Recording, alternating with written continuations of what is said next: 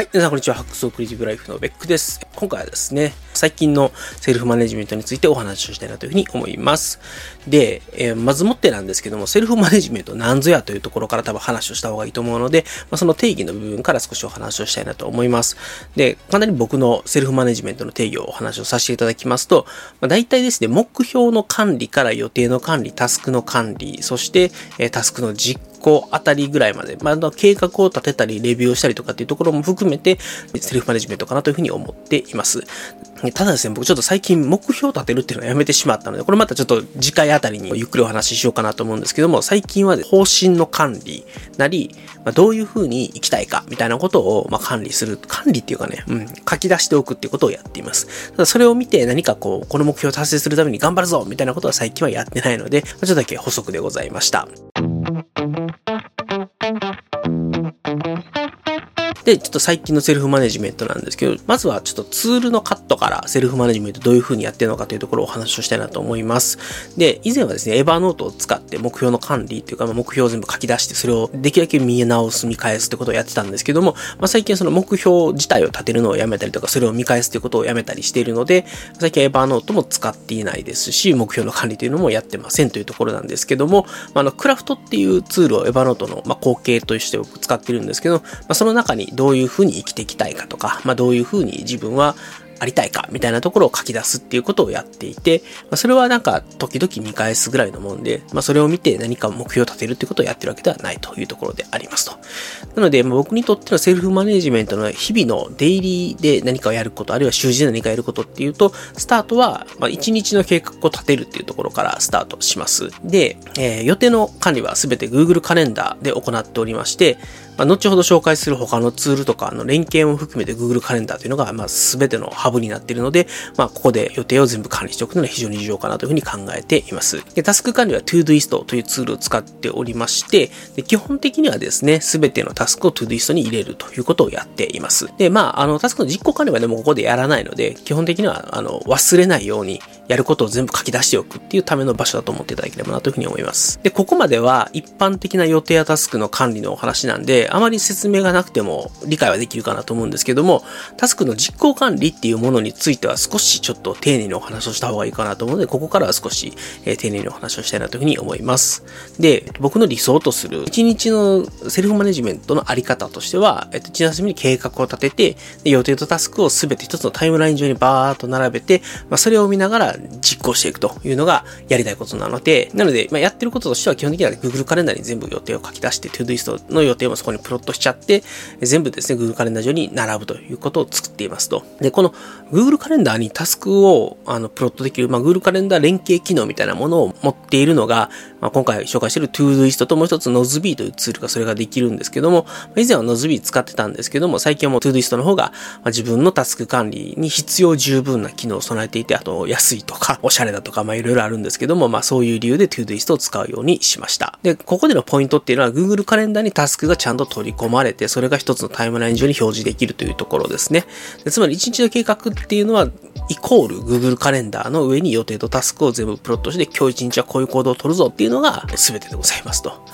なので、え、タスクを実行する、まあ、この予定なりタスクなりを実行していくっていうところに関しては、この Google カレンダーに立てた予定みたいなものを、計画というものを見ながら実行していけるツールでないといけないというところがあるので、以前はね、それにタスクマというツールを使用していました。で、こちらですね、タスクシュートという考え方に基づいて予定タスク、ルーチンワークなんかをですね、あの、バーっとタイムライン上というか、今日やることのリストみたいなところに並べて、で、上から実行していくみたいな感じで使うツールなんですけれども、これがね、Google カレンダーからあの予定をインポートする Google カレンダーというか、まあ、カレンダーですね。あの iPhone のカレンダーから、そういった、あの、今日の予定とかタスクを取り込んでくるっていう機能があったので、まあ、それもあって Google カレンダーに集約するっていう癖がもともとついたっていうのがありますと。で、最近はですね、このちょっとタスクマっていうのを使うのをやめまして、セッションというツールを使っています。このセッションというツールはですね、Google カレンダーというかまあカレンダーですカレンダーに今日の予定というか今日の立てた計画みたいなものが左側に表示されて、すぐその右側に実行していた結果みたいなものを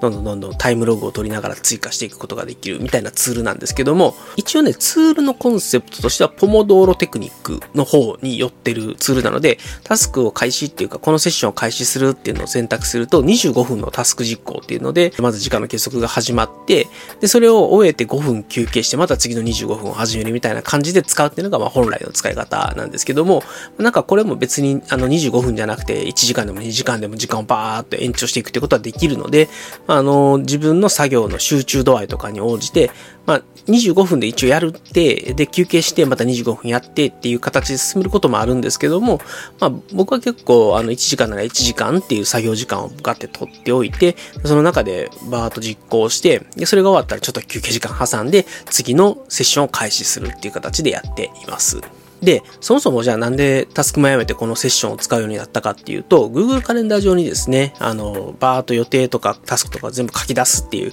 日時計画っていうのをやっているので、でそれがビジュアルで表示されているにもかかわらず、それを取り込むとタスクマとか、もう一個タスクシュートクラウドっていうのもあるんですけど、タスクシュート方式っていうのは、そのビジュアルではなくて全部表形式で取り込むっていうことをやっているツールになるので、まあビジュアルではちょっと見えませんと。だから2時間なら2時間の枠っていうのが大きさでわかるんですけど、そういったものはなくなってしまうっていうのがタスクシュート系のツールの一つの特徴かなというところがあります。なので、僕結構あの昔からバーチカルのタイムラインっていうので物事を管理するっていうのが好きだったので、やっぱり Google カレンダーで作ったバーチカルのタイムラインを見ながら、記録もバーチカルのタイムライン上に取っていくっていうことができるっていうのが、やっぱりね、これが一番なんかこう、やりたかったことに近いなって、まあ、簡単に言うとビジュアルが好みだったので、そっちを使うようになりましたと。で、まあ、タスクシュート式って、、なんかもっといろいろ要件みたいなものがあるんですよね。で、例えば、あの、終了予定時刻とか、今このまま行くと何時に寝れますとか、あとは、タスクの実行の開始が遅れれば遅れるほど、だんだんだんだん終了の時間も積み上げ式で遅くなっていくみたいな、計算を自動でやってくれるっていうのがタスクシュートの、まあ、ある意味すごいいいところなんですけれども、まあ、そういうことも、セッションはできなくて、セッションはあくまで時間枠っていうものが、まあ、あらかじめ決まっていて、そこに対して実績をプロットしていくみたいな書き方なんで、あの、実、予定は予定で残ってる。で、実績はそれに対してどうだったかっていうものが比較できるような形で記録されるっていうのも、まあ、それはそれで一つね、あの、自分の行動計画の甘さとかを知るためには割といいんじゃないかなっていうところもあるので、僕は、まあまあ昔からそういうところもあ、あの、タスクシュートに出会う前からバーチカルの手帳でそういうことをやってたっていうのもあるんですけども、予定を書いて、それに対してどう、実績どうだったかっていうのをやって、自分の計画がどれぐらいずれてるのかみたいなものを、まあ、左と右のカレンダーを見てやれば見比べられるみたいなのが、まあ、好きだというところがあります。で、このセッションというツールなんですけども、あの Mac、iPhone、iPad で同期をして利用できるということが可能で、なので、例えばデスクワークをするときっていうのはもう基本的には Mac 上でこのセッションを実行していますし、えー、なんか家事をするっていう時には iPhone を使って、えー、記録する。まあ家事とかパソコンから離れるときには iPhone で、えー、実行記録が取れるっていうのは、これは非常に便利だなと思っているので、やっぱりいろんなデバイスで 同期しながら使えるっていうのはすごく重要だなというふうに思いました。で、おそらくタスクシュートクラウドの方でも似たようなことができるんじゃないかな。ただ、以前調べた時、タスクシュートクラウドは Google カレンダーインポートみたいな機能がないとかっていうのがあったんで、あの、ルーチンワークを組む場合には多分いいんじゃないかなとは思うんですけど、あの、やっぱり仕事は基本的に打ち合わせがあって、打ち合わせの合間にタスクをこなしていくっていうのがあって、ルーチンワークというか新しいタスクはどんどん入ってくるし、え予定も日々変わっていくので、まあそういう時には Google カレンダー上で今日の予定はこういう予定で空いてるこの時間にこのタスクやろうっていうふうにプロットしていくっていう形で計画を立てて、で、それを実行管理ツールに持っていくっていうのが、まあ理想なので、まあ、ちょっと僕、タスクシュートクラウド使ってないんでわからないんですけど、まあ、タスクシュートクラウドよりは今のセッションの形の方がしっくりくるんじゃないかなというふうに思っています。はい。で、ここまではちょっとツールのカットでお話ししたんですけども、次にセルフマネジメントの流れについてお話をしたいなというふうに思います。で、大体のことはツールのところでもお話ししてるんで、ここ簡単に流れをおさらいをしておければなというふうに思います。で、今現在ですね、私、目標管理というのはやってないんですけども、目標をどう達成するかとか、どういうアクションを取るかみたいなことは全く管理してないんですけれども、まあ、自分がどういうふうな生き方で生きたいかとか、どういうふうにありたいかみたいなところ、まあ、あるいは、その仕事とかでちょっとしんどくなってきたりすると、そういう時にちょっと自分の気持ちを楽にするように、まあ、これこれこういう時にはこういうふうに考えようね、みたいなことを書き出しているのが、クラフト上にある、まあ、奉仕というフォルダがあるんですけど、そこに入っている人生の生き方フォルダみたいなものに、自分が大事だと思うことを書き出すってことをやってます。ただこれはたまに見返すぐらいで、ここから何か行動に落とすみたいなことはやっていない感じです。まあ、自分の人生をちょっとこうレビューするというレビュー観点表みたいなもんだと思ってもらえればいいんじゃないかなというふうに思います。まあ、ということで、セルフマネジメントの流れとしては、大まかには1日の初めに今日の予定とか今日のタスクを全部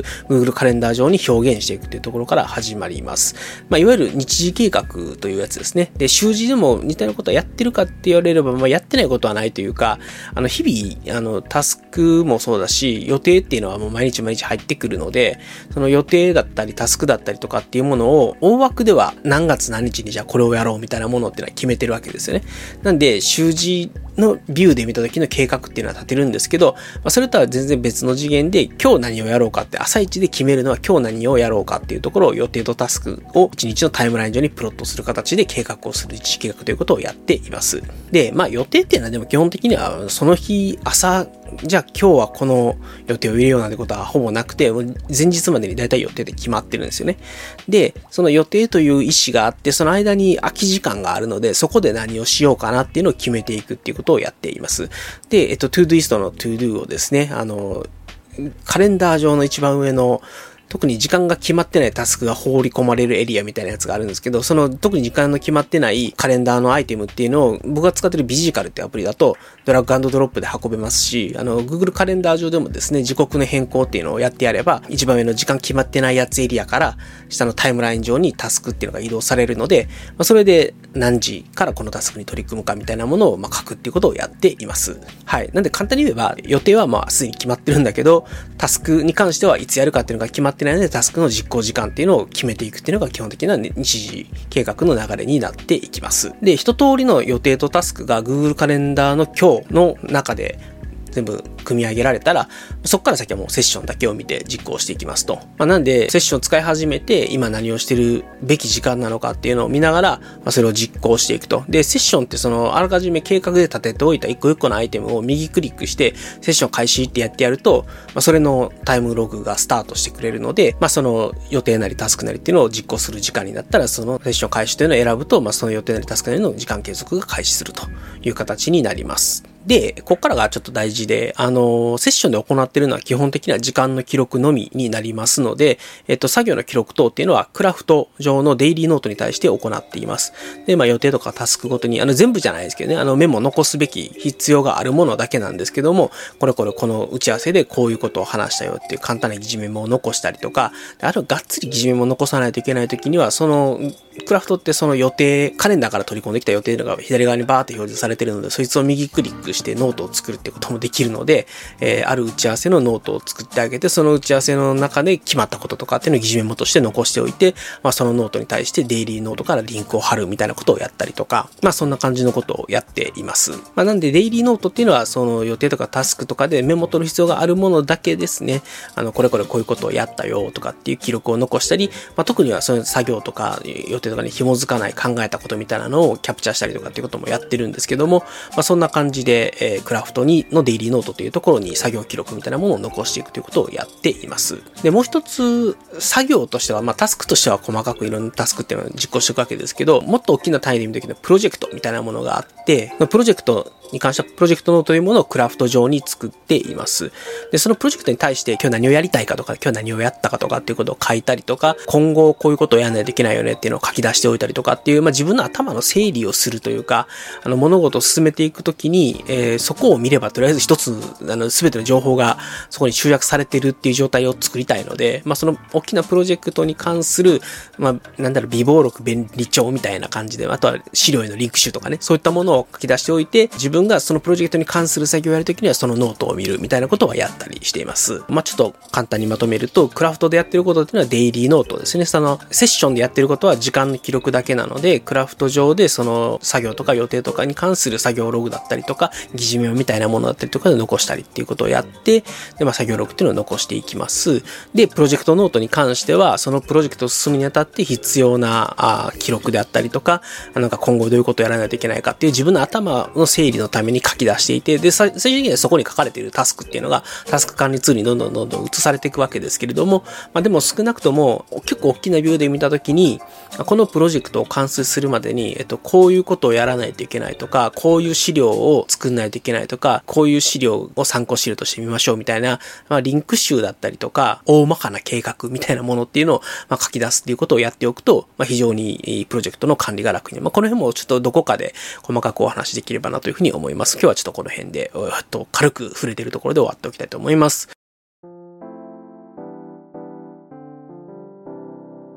ということで、今回はですね、最近のセルフマネジメントツールについてお話をさせていただきました。ざっくりまとめると、方針やり方についてはクラフト、予定管理は Google カレンダー、タスク管理は Todoist、タスク実行はセッション、で、えー、クラフトに予定やタスクに関する作業ログを残すデイリーノートと、えー、まあ、特定のちょっと大きなタスクの塊であるプロジェクトですね。まあ、これに関する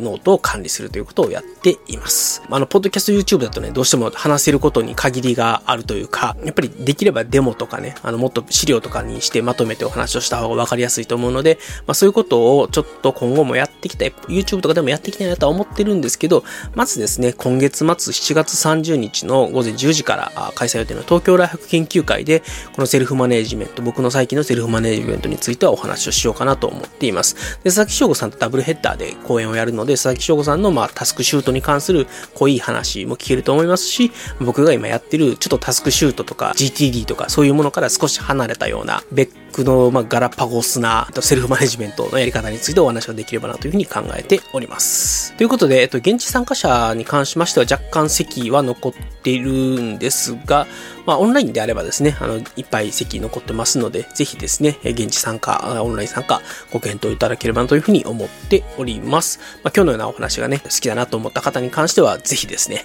東京大学研究会にも遊びに来てもらえればなと思います。現地参加でも2000円、オンラインでも1500円と結構、あの、